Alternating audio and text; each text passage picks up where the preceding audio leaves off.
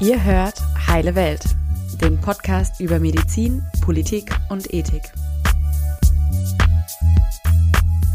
Wir stellen Fragen über die Grenzen der heilen Welt des Studiums hinaus.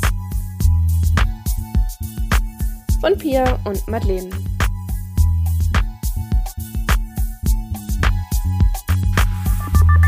Hallo, liebe Hörer und Hörerinnen. Heute reden wir über ein Thema, was es inzwischen in die Formate wie das Neo-Magazin Royal von Jan Böhmermann geschafft hat in der Medizin und vor allem da in der Lehre, aber immer noch sehr stiefmütterlich behandelt wird. Wir reden heute über Geschlecht in der Medizin und zwar sehr ausführlich, denn es gilt mit einigen Dingen aufzuräumen und ich hoffe, wir können einige neue Denkanstöße heute setzen. Dafür sitze ich hier jetzt gerade neben Frau Dr. Amma Jeboa. Sie ist Fachärztin für Psychiatrie und Psychotherapie und aktuell als Gastdozentin hier an der Uni Köln im Zuge einer Kooperation von den Gender Studies in Köln, dem CERES und der Medizinischen Fakultät. Und nebenbei ist sie noch Antirassismus-Trainerin. Ja, wir haben uns kennengelernt schon vor einiger Zeit ganz woanders, nämlich bei einer Podiumsdiskussion von Solidarity City, einem Format, wo es um ein solidarisches Gesundheitssystem letztendlich ging. Und äh, ich war dort mit einem Freund als Perspektivenvertretung der kritischen Medizinstudierenden hier in Köln. Genau. Und da haben wir uns schon kennengelernt und ich freue mich sehr, dass das heute jetzt klappt. In einem bisschen anderen Kontext. Ja, hallo. Hallo, danke für die Einladung. Mögen Sie erstmal zu Anfang erzählen, warum äh, Sie Expertin auf diesem Thema sind oder warum das besonders für Sie eine Herzensangelegenheit ist? Mhm. Ja, vielen Dank für die Einladung nochmal und auch äh, für das große Interesse. Ähm, ob ich Expertin bin für das Thema Gender in Medizin oder Geschlechteraspekte der Medizin bin, weiß ich noch nicht. Das Thema kam zu mir quasi durch äh, die klinische Tätigkeit und zwar als ähm, Psychiaterin und Psychotherapeutin haben wir im klinischen Kontext auch bestimmte Beobachtungen, die nicht unbedingt in der Lehre vorkommen. Das heißt, wir sehen, dass zum Beispiel in der Psychiatrie ähm, bestimmte Geschlechter, bestimmte Diagnosen eher erhalten als andere und da fing ich an, bereits als Assistenzärztin auch zu suchen. Und meistens sind die Studien, die zu diesem Thema publiziert wurden, aus den USA, aus Australien, aus dem Vereinigten Königreich. In Deutschland weniger in der Medizin, sondern wir finden diese Studien meistens bei den Soziologen. Das heißt, wir finden auch äh, ähnliche Publikationen, allerdings nicht in der Humanmedizin selbst. Ja. Ja, sehr spannend. Dazu werden wir bestimmt heute noch einige Dinge hören, wie die Studienlage gerade so aussieht und was es vielleicht da noch alles so zu tun gibt. Ich würde gerne anfangen mit einer Frage, die direkt auf diese Biologie abzielt, also vielleicht ein bisschen weg von den soziologischen Schwerpunkten. Was sagt denn eigentlich die Literatur oder die Forschung aus biologischer, medizinischer Sicht zum Thema Geschlecht? Wie viele Geschlechter gibt es da? Also im Moment ähm, aus biologischer Sicht können wir nicht sagen, wie viele es gibt. Äh, was wir sagen können, ist, dass es ein, eine gewisse Variationen äh, der Geschlechter existiert. Das bedeutet letztendlich, dass wir ein Spektrum haben und dass wir bis hier eine Bipolarität geschaffen haben, was sicherlich historisch ähm, von Bedeutung ist. Also das heißt, die Menschheit hat sich nicht immer als schlicht oder streng männlich und weiblich definiert, sondern das war erst äh, im 17., 18. Jahrhundert, zumindest im Mitteleuropa, sehr eng auch verbunden mit äh, Religion, also nämlich die Kirche, also wenn wir in Deutschland bleiben. Das heißt, wir haben einerseits eine Tradition oder eine, ja, weitgehende Ideologie, die besagt, dass die Menschheit sich in zwei Gruppierungen anhand von Geschlechtsmerkmalen unterteilen lässt. Und, und diese äh, nennen wir Männer und Frauen. Die Biologie spricht eine ganz andere Frage. Wir haben auf biologischer Ebene bestimmte Ansätze gehabt, historisch gesehen, um das Geschlecht zu bestimmen. Ähm, die berühmtesten sind die Chromosomen. Also wir mhm. kennen die berühmtesten XX und XY-Chromosomen, die ja. weitgehend auch das Geschlecht bestimmen, äh, zumindest nach Untersuchungen nach der Geburt. Wir wissen aber jetzt, dass diese Chromosomen nicht unbedingt dazu führen, dass ein Mensch sich als weiblich oder männlich entwickelt oder gar definiert. Wir haben die hormonelle Ebene, wir haben die Genvariationen, wir haben bestimmte Gene, die aktiv ähm, Geschlechtschromosomen an- und ausschalten können. Das heißt, äh, wir können nicht äh, sagen, es gibt fünf oder sechs oder sieben. Es kann sein, dass wir wahrscheinlich Tausende von Geschlechtern haben.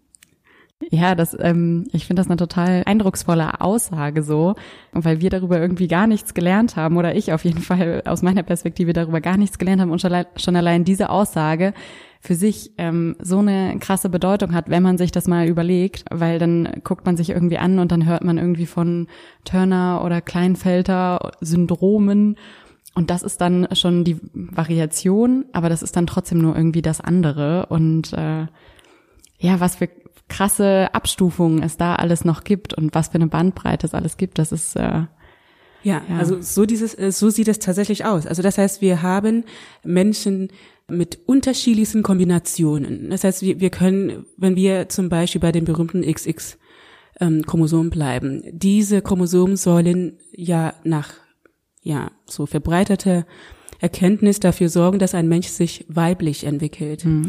Und diese Weiblichkeit basiert letztendlich einerseits ähm, auf diese XX-Chromosom, aber auch ähm, auf zum Beispiel Keimdrüsen, das sind die Ovarien, ähm, aber äh, auf ähm, äußeren Geschlechtsmerkmalen wie Vulva und Klitoris und auch später in der Pubertät äh, Brustdrüsenentwicklung und letztendlich, wenn sich äh, der Mensch das wünscht, auch auf Reproduktion, nämlich die Gebärfähigkeit. Also das heißt, wir sehen verschiedene Abstufungen und auf jeder Ebene ist eine Variation möglich. Ja. Und dadurch, ähm, wenn wir bei diesem äh, Chromosomensatz bleiben, also Menschen mit XX-Chromosom, äh, dann können wir beobachten, dass in dieser Subpopulation oder in dieser Gruppe ganz, ganz, ganz viele verschiedene Geschlechter existieren. Ja, super spannend. Und wir gucken immer nur auf das äußere Geschlechtsteil und daran wird es meistens festgemacht. Vielleicht kommt man dann langsam noch auf andere Fragen oder auf weitergehende Diagnostik, wenn es daran geht, Kinder zu kriegen und es da vielleicht dann irgendwie hapert, dann geht man vielleicht noch einen Schritt weiter. Aber ähm, ja. Also wenn bei der Geburt festgestellt wird, dass die äußerlichen Geschlechtsmerkmale nicht ganz dem entspricht, ähm, und das ist natürlich immer auch Stück weit subjektiv, ja, ähm, entspricht, was, äh, wie wir uns das vorstellen, dann erst wird untersucht. Ja, also das heißt, das wird dann auf Chromosomenebene untersucht, das wird auf hormonelle Ebene untersucht. Wir machen Bildgebungsverfahren in der Regel bei Babys Ultraschalluntersuchungen und schauen auf all diesen Ebenen, okay, welche Merkmale kommen zusammen, damit wir am ehesten entweder weiblich oder männlich sagen können. Aber häufig ist es auch so, dass wir nicht ganz sagen können, weil diese Kombinationen auch eben sehr unterschiedlich in den unterschiedlichsten ähm, Kombinationen auftreten. Jetzt gibt es ja trotzdem immer nur noch die Kategorien, jetzt wenn man überlegt, so ein Kind ist geboren worden, da wird weitere Diagnostik gemacht, männlich, weiblich, divers und eine Lehrstelle. Wie entscheiden sich denn dann die Ärzte und Ärztinnen oder die Leute, die das letztendlich entscheiden, wenn man jetzt wüsste, okay, auf, äh, weiß ich nicht, den äußeren Geschlechtsteile-Ebene ist es eher in die Richtung hindeutend, auf anderer hormoneller Ebene so, äh, wenn man sich die Gonaden anguckt, ist es wieder so. Wie wird dann die Entscheidung getroffen? Also ähm, Bestimmung hat es gegeben, äh, wie gesagt, seit dem 17. Jahrhundert. Aber diese Festlegung des Geschlechts im Sinne der Medizin, auch im Sinne der Chirurgie, besteht erst seit den 50er Jahren. Davor war das gar nicht möglich. Davor war das so, dass die Menschen, die dann eben nicht eindeutig als männlich oder weiblich ähm, kategorisiert werden konnten, untergebracht, also letztendlich als krank auch kategorisiert und wenn sie nicht über entsprechende Mittel verfügten, auch in Nervenheilanstalten untergebracht. Also da sie galten auch teilweise als psychisch krank. Seit den 50er Jahren, dank Entwicklung der medizinischen Technik, konnte operiert werden. Und äh, diese Operationen damals wurden so durchgeführt, dass letztendlich das, was möglich zu bestimmen war, auch äh, bestimmt wurde und äh, dann im Sinne eines Konsens gemeinsam mit den Eltern entschieden wurde, welches Geschlecht dann operiert wird. Und das hat sich natürlich weitgehend an den äußerlichen Geschlechtsmerkmalen orientiert. Aber häufig, und das ist auch bemerkenswert und wichtig zu erwähnen und zu betonen, dass wenn es denn darum ging zu operieren, weibliche äh, Geschlechtsteile dann äh, konstruiert wurden. Ganz mhm. einfach, wie, weil die Technik einfacher ist. Es ist viel, viel einfacher, Vulva und Klitoris ähm, zu konstruieren, chirurgisch, anstatt Penis und Hoden. Bevor wir uns jetzt hinterfragen, warum man überhaupt operiert, ähm, wieso ist es denn einfacher, weibliche Geschlechtsteile herzustellen? Zumindest ähm, sagen das Chirurgen. ja, also einerseits erscheint das logisch. Sie sagen, ähm, gut, es geht auch um Gewebe, einfach äh, humanes Gewebe. Und ein Penis ist äh, nach unseren Vorstellungen länger als ein Klitoris. Mhm. Also das heißt, es geht um humanes Gewebe, das dann auch vorhanden sein muss, um eben ein Penis ähm, äh, herzustellen. Das heißt, es geht auch um die Te äh, Technik der Rekonstruktion oder der plastischen Chirurgie, dass ich einfach ein bestimmtes Gewebe brauche, um eben so ein Organ herzustellen. Auf der anderen Seite müssen wir auch gucken, dass wir auch mit einem Penis bestimmte Vorstellungen von Funktionalität auch verbinden. Mhm. Das heißt, ähm, wenn wir geschichtlich gucken, aber auch aktuell, ist die weibliche Sexualität im Gegensatz zur männlichen ähm, weitgehend unerforscht. Mhm. Das heißt, äh, die Funktionalität des Penis steht ähm, in dem Kontext ein bisschen im Vordergrund bezüglich Erektion und ähm, äh, da die weibliche Sexualität bezüglich Klitorisfunktion nicht so sehr erforscht ist, wird davon ausgegangen, dass es nicht so problematisch ist, wenn dort Vernarbungen und ja Länge, also Größe sozusagen nicht so funktional sind. Also es, es ist halt schwierig auch ähm, diese diese Ebene der Funktionalität. Was ist denn eine funktionstüchtige Klitoris? Ja, ja. Das ist schwierig zu bestimmen. Also da, nicht unbedingt, weil das schwierig zu bestimmen wäre, sondern weil äh, wir uns nicht damit befasst haben. Hm. Das ist natürlich eine krasse Sache, wenn man sich überlegt, dass ähm, ja sehr sehr kleine Wesen auf die Welt kommen und operiert werden, weil die Technik einfacher ist. Ja, vielleicht die Forschung noch, äh, was das weibliche Genital angeht, noch zurückhinkt. Ja, super krasse Aussage. Jetzt ist es ja so, dass Intersex-Personen generell diese OPs total ankreiden und sagen, das ist ja Gewalt an diesen Kindern.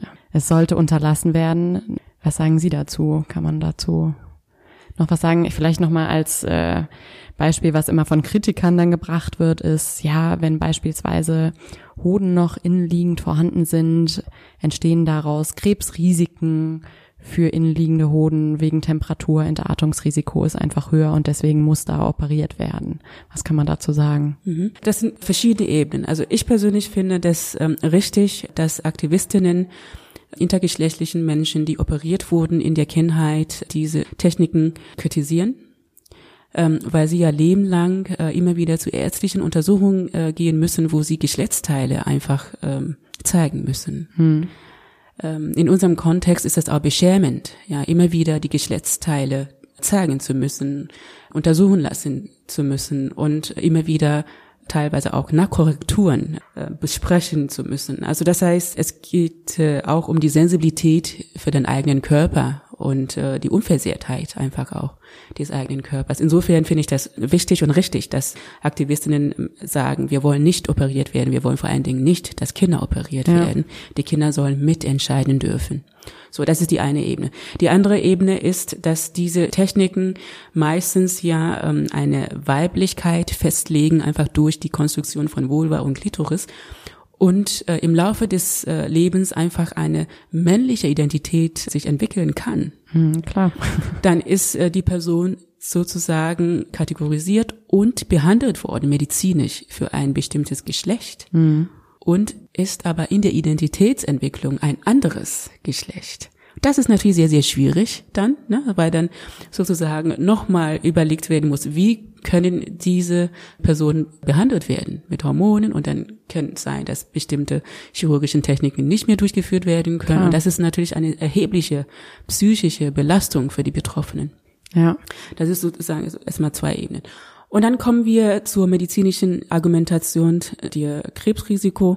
Die ist tatsächlich für Menschen, die den Hoden innerlich tragen. Also das mhm. heißt, wenn, wenn die Hoden nicht in den Hodensack descendiert ist, dann ist ein gewisses erhöhtes Risiko für eine Krebsentwicklung. Hier müssen wir gucken, wie wollen wir das handhaben. Also das heißt, wenn das Risiko einer Krebsentwicklung leicht erhöht ist, dann müssen wir erstmal gucken, wie, um wie viel Prozent ist es erhöht und in welchen Populationen ist es erhöht und wie ist Ihr Vergleich zu anderen Populationen, zum Beispiel männliche Personen, die den Hoden nicht innerlich tragen, aber zum Beispiel am Kernreaktor arbeiten. Ja? Mhm. Also das heißt, wir müssen gucken, um welche Populationsgruppen geht es und vor allen Dingen, welche Konsequenzen hat das für das Leben. Und wenn das Krebsrisiko zum Beispiel im Vergleich zu anderen Populationen mit Risiken nicht erheblich erhöht ist, dann können wir sagen, okay, die Menschen, die den Hoden innerlich tragen, können zu bestimmten Vorsorgeuntersuchungen gehen. Also das wäre ähm, meines Erachtens zum Beispiel zu bedenken, ja, zumindest zu diskutieren und nicht einfach, weil die Hoden drinne sind, halt zu operieren. Ja, oder zumindest erstmal zu warten, bis das Kind eine erwachsene Person ist und selber dann entscheiden kann, wie sie mit diesen Risiken weiter verfährt und genau wie sie damit das, umgehen möchte. Genau, das werden Babys können wir äh, ja nicht aufklären. Ja, ja genau. Ja, Richtig. Auf jeden Fall. Jetzt haben wir gelernt, dass ja es ganz, ganz viele Varianten gibt. Besser noch ein Spektrum äh, der biologischen Geschlechter. Wenn man jetzt dieses Geschlechtsspektrum im Kopf hat, was müsste das eigentlich für die Forschung bedeuten? Und also ich meine, aktuell forschen wir da schon noch sehr dichotom, sehr binär. Mhm. Eigentlich wäre das schön, wenn es auch tatsächlich der Forschung dichotom gehandhabt würde, ja. Das ist noch nicht so, nicht ganz. Noch nicht ja. mal dichotom. noch nicht mal. Also das heißt, in unserer Vorstellung von Geschlecht denken wir binär. Mhm. So, das ist, das ist das. Also das heißt gesellschaftlich, staatlich auch, also bezüglich Gesetz und auch äh, aufgrund unserer Geschichte.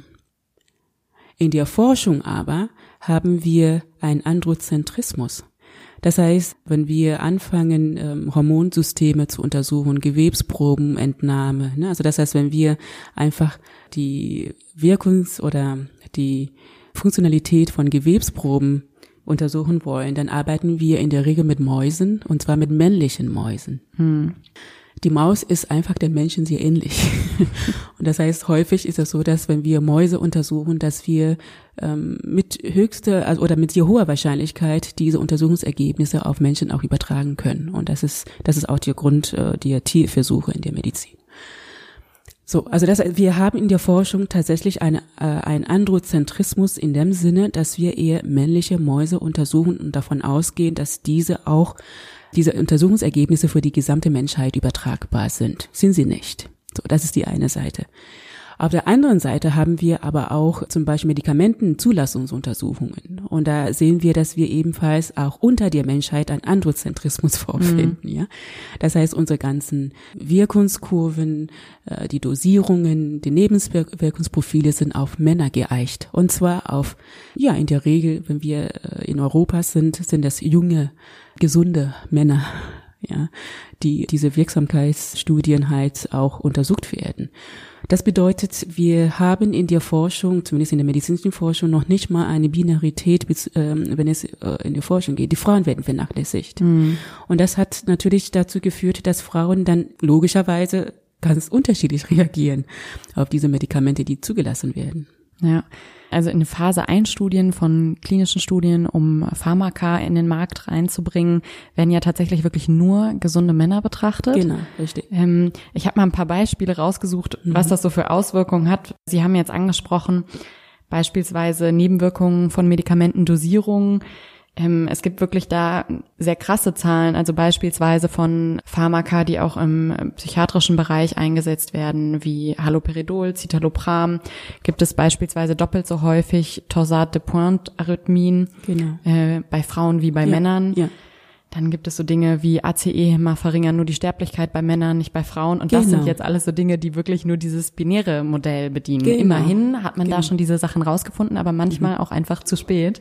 Genau. Ja. Genau, richtig. Und, und das sind diese verheerenden Konsequenzen, die halt der Androzentrismus in der medizinischen Forschung mit sich bringen. Nämlich, dass einfach ein sehr großer Teil der Bevölkerung vernachlässigt wird in der medizinischen Versorgung. Und zwar dahingehend, dass die Wirkungen, die Dosierungen von Medikamenten einfach nicht überprüft sind. Also die sind nicht bekannt. Und alle Menschen erhalten diese Medikamente nach diesen Dosierungen und entwickeln entsprechende Nebenwirkungen oder aber auch einfach zeigen fehlende Wirksamkeit. Das heißt, es kann sein, dass die Medikamente gar nicht geeignet sind für bestimmte Bevölkerungsgruppen. Mhm. Und was dieses, dieses Wissen über die Geschlechter oder die Variation der Geschlechter bedeutet, ist ganz einfach, dass unsere Forschung differenzierter stattfinden muss.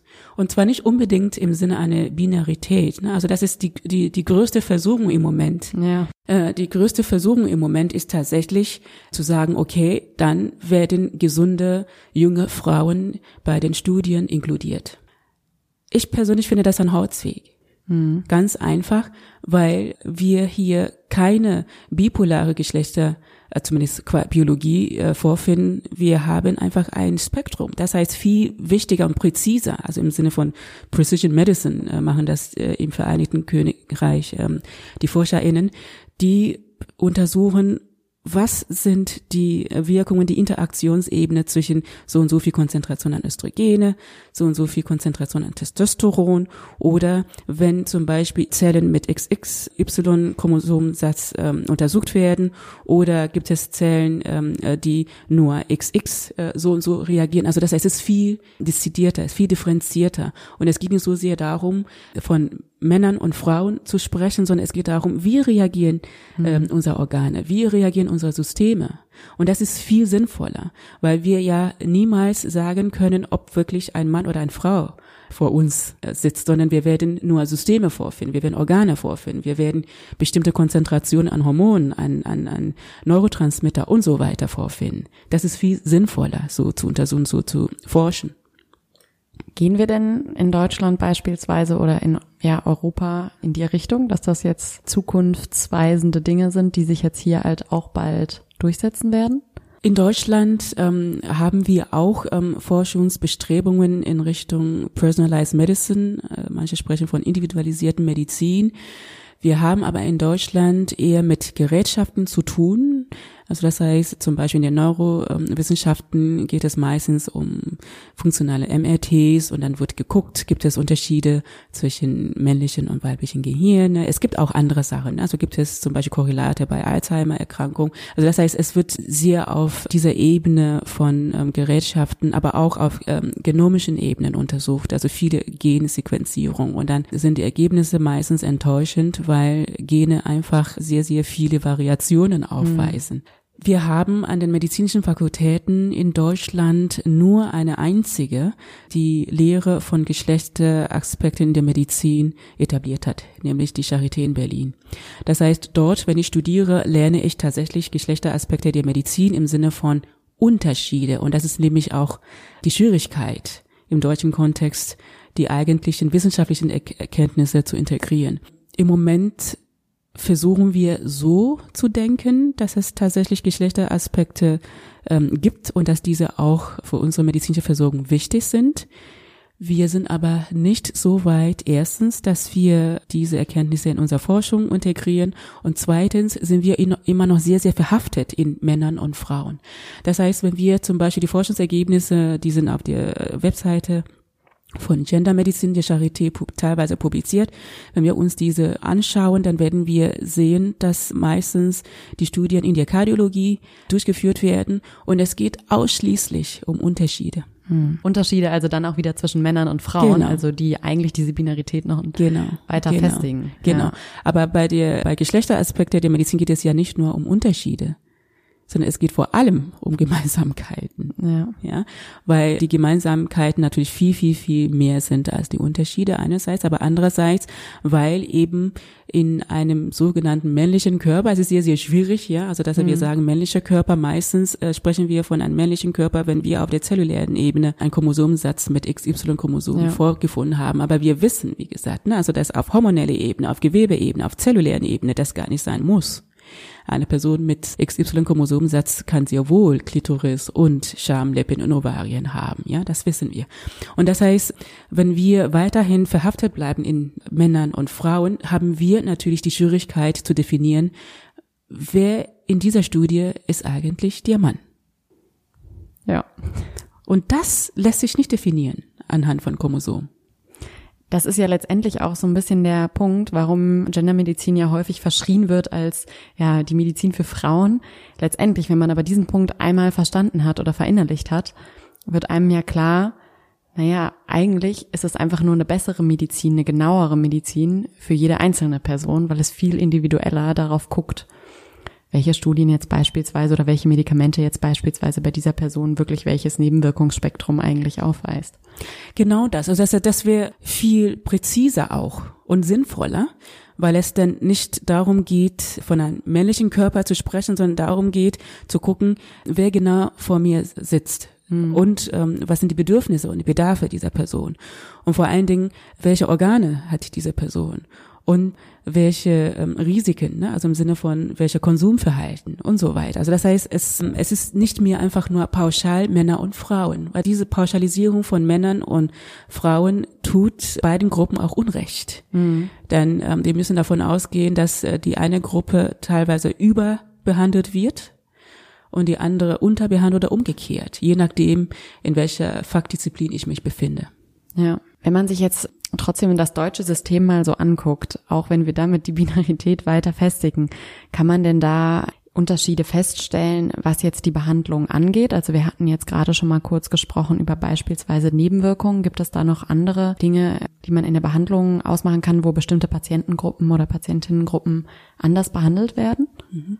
Sehr eindrucksvoll ist die Notfallmedizin in diesem, bei dieser Fragestellung. Zum Beispiel, wenn ich in der äh, Notaufnahme bin als Ärztin und ich habe eine Person vor mir, die sich vorstellt und sagt, ich habe Armschmerzen, ich habe Rückenschmerzen, ich habe Bauchschmerzen, ich habe Herzschmerzen, Brustschmerzen, wie auch immer. Also die meisten Menschen, die in die Notaufnahme vorstellig werden, kommen mit Schmerzen. Dann ist natürlich die Frage, was untersuche ich und nach welchen Kriterien treffe ich die Entscheidung? Mhm. Die Studien zeigen im deutschen Kontext, dass wenn eine Person sich äh, mit äh, Schmerzen in der Notaufnahme vorstellt und wird als weiblich, sage ich mal, konnotiert oder wahrgenommen oder diese Person sagt auch, ich bin eine Frau, dann werden bestimmte Untersuchungen nicht durchgeführt. Und das betrifft vor allen Dingen ganz konkret Herzinfarkte. Das heißt, viele Jahre wurden Frauen nicht entsprechend der Leitlinien behandelt, wenn ein Herzinfarkt geschehen ist. Das heißt, dieser Herzinfarkt wurde gar nicht erkannt weil ihre Symptome nicht die Symptome von Männern entsprechen. Das heißt, die kamen vielleicht mit Bauchschmerzen, mit Rückenschmerzen und Herzinfarktsymptome sind beschrieben in der Literatur mit starke Brustschmerzen, Ausstrahlung in den linken Arm, Arm ja, genau, ja. und das Kinn. Und das heißt, diese Typisierung von, von Infarktzeichen hat dazu geführt, dass wir Infarktzeichen bei Frauen nicht gesehen haben. Mhm. Und das hat erhebliche Konsequenzen für Frauen, die, wenn sie als ähm, kardial gesund klassifiziert werden, was das ist nicht der Fall. Ja, also da gab es auch mal Zahlen dazu, zu beispielsweise einem 20 Prozent höherem Risiko für genau. Rehospitalisierung genau. nach einem Herzinfarkt oder auch ein 20 Prozent höhere Sterblichkeit genau. oder zumindest das Risiko für eine Sterblichkeit. Ja, ich meine, da würde ich ja sagen, okay, es ist schon mal gut, dass wir solche Sachen jetzt rausfinden. Aber natürlich, wenn man sich anguckt, was vielleicht andere Länder gerade erforschen, in welche Richtung die gehen. Ist ja. traurig für Deutschland, das stimmt. Das ist, das ist tatsächlich traurig, weil wir natürlich als Land äh, unwahrscheinlich viel Mittel zur Verfügung haben. Mhm. Wir haben die beste gesundheitliche Versorgung der Welt, die teuerste auch. Wahrscheinlich mhm. andere Länder. In Japan ist es auch teuer. Aber also wenn wir Länder vergleichen, haben wir einfach eine der besten medizinischen Versorgungen der Welt. Und wenn wir überlegen, dass äh, so eine große Populationsgruppe wie Frauen, ja, also das heißt, je nachdem, wie wir sie kategorisieren, aber es ist eine große Populationsgruppe, einfach nicht entsprechend der Leitlinien behandelt werden, ist es katastrophal. Mhm. Das ja. geht gar nicht, dass so ein, ein, äh, ein Krankheitsbild wie Herzinfarkt einfach nicht entdeckt und nicht adäquat behandelt wird. Alle Mittel stehen zur Verfügung. Die Studien sind ganz eindeutig und das ist äh, sozusagen traditionell überhaupt eine der ältesten Krankheitsbilder, die wir kennen. Mhm. Und dann wird so eine große Populationsgruppe nicht behandelt. Das, das geht nicht. Ja. Ja, trotzdem ist bei mir so, dass ich dann denke, okay, selbst die Leitlinien sind irgendwie auf einem Fundament gebaut, die bestimmte Dinge, wie beispielsweise das Geschlecht, überhaupt nicht mit einbezogen haben oder genau. aus einer sehr, sehr kleinen Perspektive genau. nur einbezogen haben. Und das wird jetzt, ja, pauschalisiert, generalisiert auf letztendlich eine ganze Population mit allen Spektren. Ja, ja. Es ist äh, natürlich irgendwie noch so der Punkt, der da reinkommt, wenn man ja. jetzt sagt, okay, selbst die Leitlinien sind vielleicht nicht ganz so genau das. Ja, empirisch letztendlich. Was müsste denn geschehen, um das zu ändern, wenn andere Länder das schon machen, wenn wir eigentlich die Ressourcen haben? Ist es wirklich die Tradition oder was ist das Problem? Wir haben einfach mit äh, bestimmten Machtstrukturen zu tun. Wir sprechen sehr, sehr wenig über Macht in Deutschland. Das liegt daran, dass wir negative affektive Assoziationen mit Macht, also mhm. einfach mit dem Begriff Macht haben einerseits und andererseits, weil machtvolle Positionen sich in der Regel nicht selbst in Frage stellen. So. Das heißt, wir haben in den Forschungsgruppen mit Menschen zu tun, die als Leitungspersonen auch eine bestimmte Position vertreten. Und die sind in Deutschland meistens männlich und weiß. Und diese fehlende ähm, Diversität führt dazu, dass auch, sage ich mal, neue Perspektiven reinkommen in die Forschung. Also das heißt, es, es ist einfach eine gewisse Art der Homogenisierung auch von Forschungsfragestellungen. Also das heißt, wir, wir kommen gar nicht erst auf die Frage, mhm. die eine Seite. Und dann gibt es natürlich diese Ebene von Mittelverteilung, was auch institutionell verankert ist. Zum Beispiel, wenn wir gucken, für welche Projekte werden Mittel zur Verfügung gestellt. Und diese Mittelvergabe koppelt wieder auch daran, dass eine bestimmte Forschungsgruppe zu einem bestimmten Thema so und so viel bereits publiziert hat oder so und so viel Ergebnisse erzeugt hat. Und genau in dieses Projekt wird eben auch nochmal Geld mhm. äh, zur Verfügung gestellt. Und das ist, also deshalb, wir befinden uns sozusagen in ein System, das sich immer wieder selber legitimiert, immer wieder selber bestätigt und vor allen Dingen auch dafür sorgt, dass diese Positionen auch machtvoll mhm. erhalten bleiben. Also alte Strukturen immer weiter gestärkt genau. werden. Genau. Mhm. Das heißt, für unsere äh, Forschungsperspektiven brauchen wir neue Ideen, neue Interventionen und vor allen Dingen, ähm, wenn wir von Innovationen sprechen, im deutschen Kontext ist es meistens so, dass wir von Impact-Faktoren sprechen. Wir sprechen auch von so neuen Einrichtungen, also das heißt Größe. Aber die, die Forschungsfragen, mit denen wir im Moment zu tun haben, sind eher klein. Hm. Das heißt, wichtig ist die Erkenntnis, wir wissen nicht. Und dieser Satz, wir wissen nicht, ist im deutschen Kontext sehr schwierig. ja. In Medizin vielleicht noch ein bisschen mehr. genau. Wo man erstmal irgendwie auf Dinge bauen muss, um einen Schritt weiterzukommen. Genau. So. Insbesondere in der Medizin ist dieser Satz sehr schwierig. Wir wissen nicht oder ich weiß es nicht. Und das ist aber die Wahrheit. Wir wissen nicht. Wir wissen nicht, wie viele Geschlechter es gibt. Wir wissen nicht genau, welche ähm, äh, Wirksamkeit das hat, wenn eine Person XY-Chromosomen hat, aber trotzdem ähm, äh, Ovarien hat. Wir wissen nicht, was das bedeutet für, äh, für das Herz. Wir wissen nicht, was das bedeutet für die Leber. Wir wissen nicht, was es bedeutet, eine bestimmte Testosteronkonzentration im Körper einer Person ähm, mit XX-Chromosomensatz. Also das, wir wissen so vieles nicht. Und hier brauchen wir einfach Grundlagenforschung. Also wir brauchen einfach ganz basic, basic mhm. Fragestellungen und viel mehr auch breiter gefächert und nicht oder nicht nur. Ne? Also diese Arbeitsgruppen, die viel publiziert haben, die viele Ergebnisse erzeugt haben, die sollen ja nicht vernachlässigt werden. Aber es geht auch darum, neue Ideen im Sinne von Grundlagenforschung, die genau diese Fragestellungen nachgehen und einfach sozusagen offen, ne? also eine offene ähm, Fragestellung. Was bedeutet das? Ja. Was bedeutet ein Mosaik? Was bedeutet dieses Gen? Was bedeutet dieses System mit diesem Medikament? Also wirklich basic, basic äh, Fragestellungen. Und da ist es schwierig für, für solche neue Projekte halt äh, Geldmittel äh, zu erhalten. Ja, das Deutsche Ärzteblatt hat, glaube ich, einmal getitelt, was die Gendermedizin angeht, äh, steckt Deutschland noch in den Kinderschuhen. Wenn überhaupt das Kind geboren ist.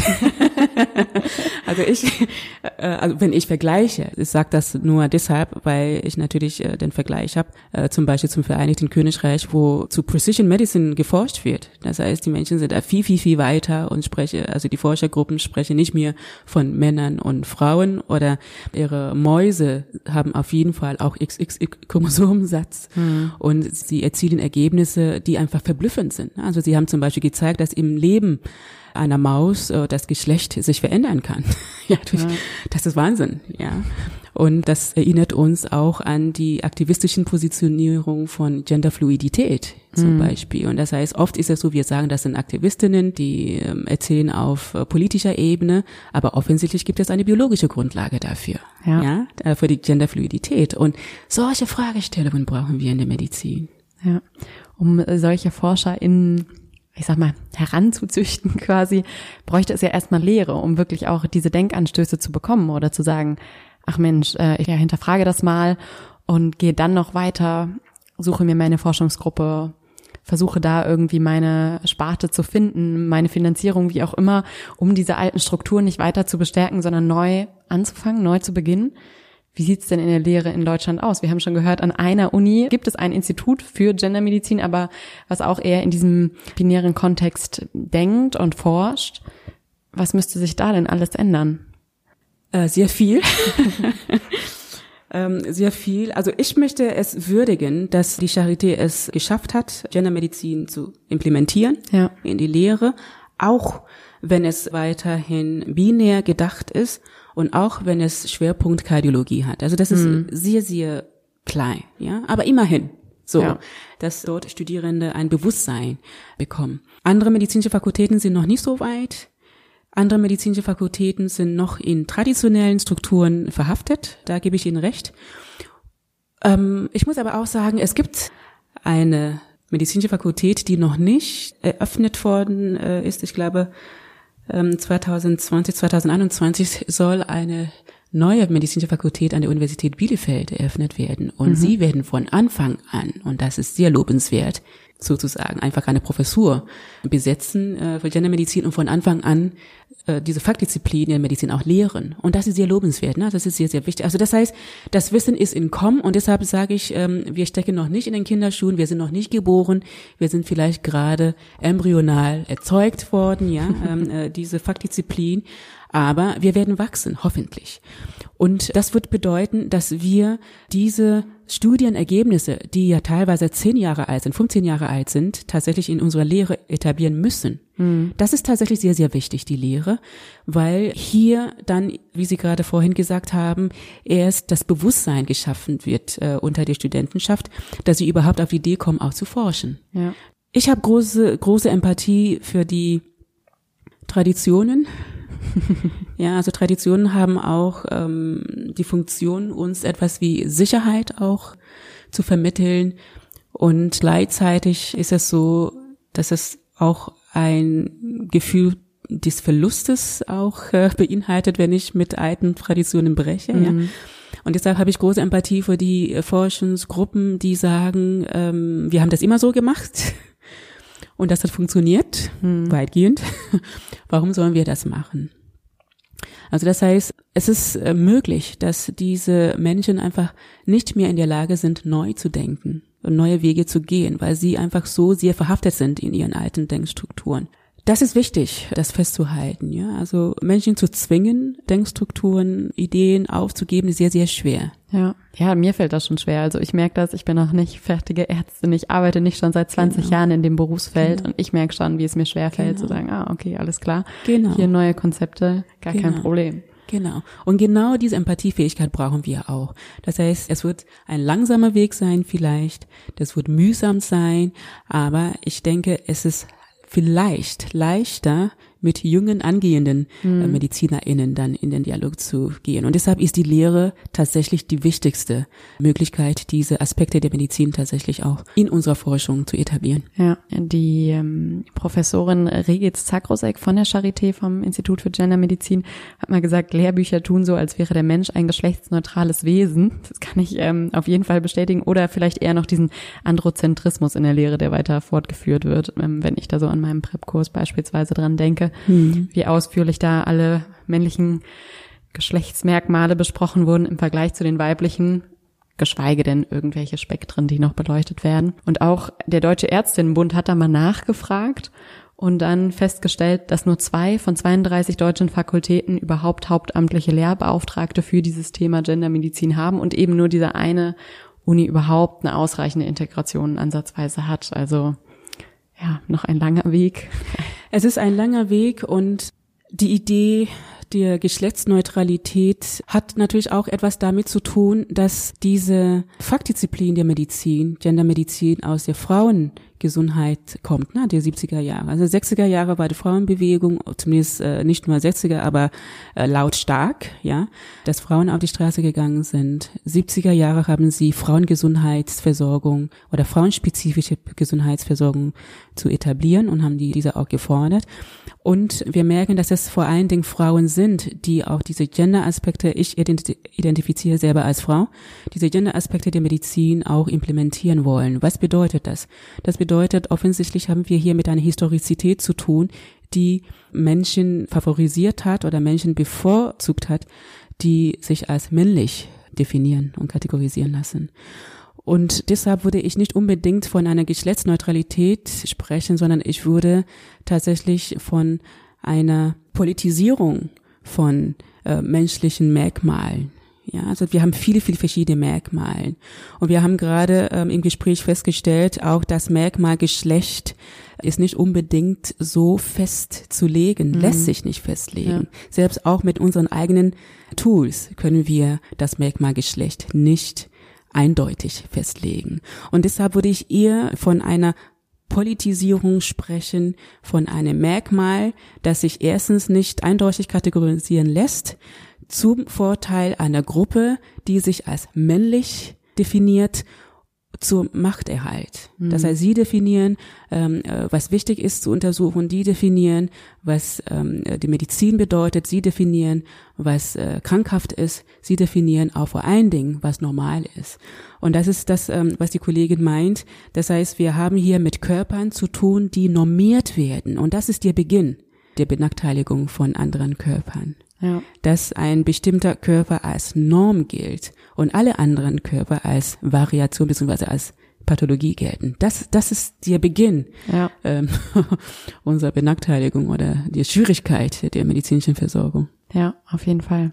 Gestern gab es ja auch eine Veranstaltung zu dem Thema, wo danach eine ganz tolle Diskussion entstanden ist, wo es darum ging, dass beispielsweise Frauen eigentlich viel höhere Depressionsraten aufweisen, Männer dafür viel häufiger Suizid begehen. Hm, was kann man denn da eigentlich dazu sagen? Also es fällt mir jetzt schwierig, die Diskussion natürlich anzustoßen, weil da so viele neue Aspekte mit reinkamen.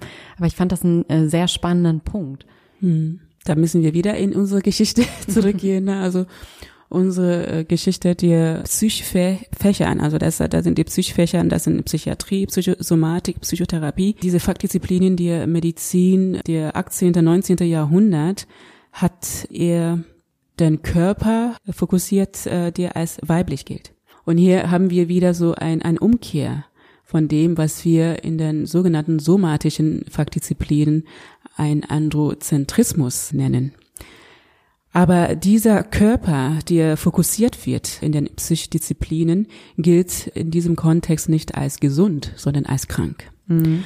Also wir kennen alle die Psychoanalyse Freuds, ja, also der hat sich sehr beschäftigt äh, mit der weiblichen Psyche und wir sehen in den Psychiatriebehandlungen sehr, sehr viele Körper oder Menschen, die dann auch als Frauen äh, bezeichnet wurden. Und wir, wir haben Diagnosen, die auch darauf hinweisen, zum Beispiel Hysterie oder hysterischer Depressionszustand. Also wir sehen hier einen Fokus und eine Pathologie und auch ähm, äh, Theoriebildung, die sehr darauf fokussiert ist, die Psyche der weiblichen Person als krankhaft auch zu beschreiben oder zumindest die krankhaften Prozesse mhm. zu beschreiben. Das hat dazu geführt, dass wir ein Klassifikationssystem entwickelt haben. Ich spreche jetzt von ICD-10. Dieses System hat Merkmale von psychischen Erkrankungen, die teilweise Symptome oder Syndrome beschreiben, die wir eher als weiblich auch konnotieren oder konnotieren würden. Und so eine Diagnose wäre zum Beispiel die Depression. Das heißt, wir haben mit dem, mit dem Krankheitsbild Depression mit Symptomen oder mit Symptomen zu tun, die wir in der Gesellschaft eher Frauen auch zuschreiben würden. Ja, als, als, als äh, weiblichen Beschwerden, wenn wir wollen. Das führt natürlich dazu, dass es Menschen sehr, sehr schwer fällt, die eben die, äh, die ebenfalls diese Symptome empfinden, sich aber dort nicht ähm, wiederfinden, beziehungsweise sich mit diesen Symptomen nicht identifizieren können. Und das wären dann die Männer. Hm. Ja, das heißt, wenn wir gucken, was sind die Kriterien einer Depression, und dann denken wir eher an eine weibliche Person, auch bildhaft im Kopf, ja, welche Person entsteht, da sehen wir eher Bilder von Frauen. Und die Männer werden sich dort nicht wiederfinden. Das heißt, unsere Klassifikationssysteme werden so entwickelt, dass sie nicht genderneutral sind, die sind nicht geschlechtsneutral. Und die haben auch nicht alle Populationen untersucht, um eben diese Krankheitsbilder festzustellen, sondern sie haben bestimmte Populationsgruppen untersucht und diese Krankheitsbilder festgelegt. Mhm. Und wir wissen, dass äh, in den 70er Jahren zum Beispiel wurden dann neue Thesen gebildet bezüglich der sogenannten männlichen Depression. Da wissen wir mittlerweile, dass Menschen, die eben in unserer Gesellschaft als Männer kategorisiert sind, eben äh, das Krankheitsbild äh, Depression anders ausdrücken. Ja, das heißt, sie, sie kommen dann mit aggressiven Impulsen, sie kommen mit Feindseligkeit, äh, sie kommen nicht so sehr mit diesem äh, so klassisches sozialen Rückzug und und gedrückter Stimme. Sie werden nicht sagen, ich meine meine Stimmung ist gedrückt oder ich mhm. bin traurig oder sie werden nicht sagen, ich muss weinen ohne Grund, ja, sondern sie werden sagen, ich bin getrieben, ich bin unruhig und Meistens ist es so, dass sie diese Phase bereits verpasst haben, so dass sie ähm, im Sinne der Selbstheilungsversuche eine Suchterkrankung entwickelt haben, nämlich Nikotin und in Deutschland meistens Alkohol. Also wir sehen, dass ähm, die Depression als wichtigste Risiko für eine für Suizidalität bei Männern einfach sehr selten beziehungsweise seltener festgestellt wird. Mhm. Und das hat natürlich große Implikationen auch für die äh, medizinischen Versorgung, vor allen Dingen für die psychotherapeutischen Versorgung. Das bedeutet, hier werden Männer unterbehandelt oder nicht adäquat behandelt. Hm. Was vielleicht zu dieser höheren Suizidrate dann genau. letztendlich führt. Ja, genau. ja ich äh, kenne auch sehr viele, vielleicht ältere Männer, wo es dann heißt, Burnout ist gerade da ganz groß und die Überarbeitung ist so stark vorhanden und so. Das sind vielleicht dann so Tendenzen, die in die Richtung auf jeden Fall gehen. Genau, wir haben das Syndrom Burnout. Das ist sehr interessant, ja. Also wenn wir schauen, wo dieses äh, Syndrom herkommt, äh, dieses Syndrom wurde festgestellt oder untersucht unter einer Populationsgruppe, die sich eher als männlich, als auch Vollzeitberufstätig, als Multitasking, sehr viel unterwegs und äh, auf jeden Fall auch sehr leistungsfähig mm. festgestellt. Und dann sehen wir, dass äh, wenn wir aber in die psychotherapeutische Beziehung weitgehend in die, in die Anamnese gehen, aber auch Krankheitsentwicklung, dann stellen wir fest, die hatten einfach mit depressiven Zuständen zu tun. Aber wir nennen das nicht äh, Depression, sondern wir nennen das Burnout. Und hier wird eine Idee vermittelt, es sind Menschen, die einfach leistungsfähig sind. Und die Menschen, die nicht so leistungsfähig sind, die nicht zum Bruttosozialprodukt beitragen, ja, die nennen wir depressiv. Und das ist wichtig, ja. Also diese, diese Gedankengänge, wie kommen wir auf Depression, wie kommen wir auf Burnout? Und das hat auch etwas mit unserer Sozialisation zu tun, ähm, wenn wir als leistungsfähig, und hier sind wir sozusagen im sozialen Schicht mhm. Beurteilung. Ne? Also das heißt, die Menschen ähm, aus dem sogenannten oberen Schicht bekommen dann eher die Diagnose Burnout. Ja. Ja, auf jeden Fall. Und das ist, äh, greift ja auf jeden Fall auch in das Thema rein. Stigmatisierung überhaupt von psychischen Erkrankungen. Aber genau. das ist nochmal ein sehr das großes Fass für sich. Genau, ein sehr, sehr großes Thema. Ja.